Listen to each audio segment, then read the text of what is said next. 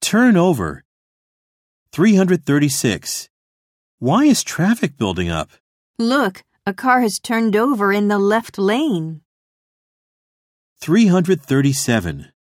What will you do with the company after you retire? I have a son, so I'll turn my business over to him.